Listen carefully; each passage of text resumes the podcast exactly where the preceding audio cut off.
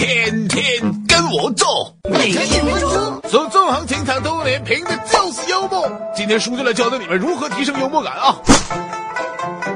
一、提高情商，情商就是对情绪的理解和控制，用好了能机智的调节人际关系耶，给生活增添情趣。自黑不错，但别老拿别人的缺陷开涮，夸奖对方是拐个弯。比如说你好美，就不如说我都不想看你，每次看了都自卑耶。二、出人意料，一般让人觉得好笑的段子都会有个神转折哎，比如说钱不是万能的，是万达的，把大家预期的话后半句改掉，幽默感就体现出来了。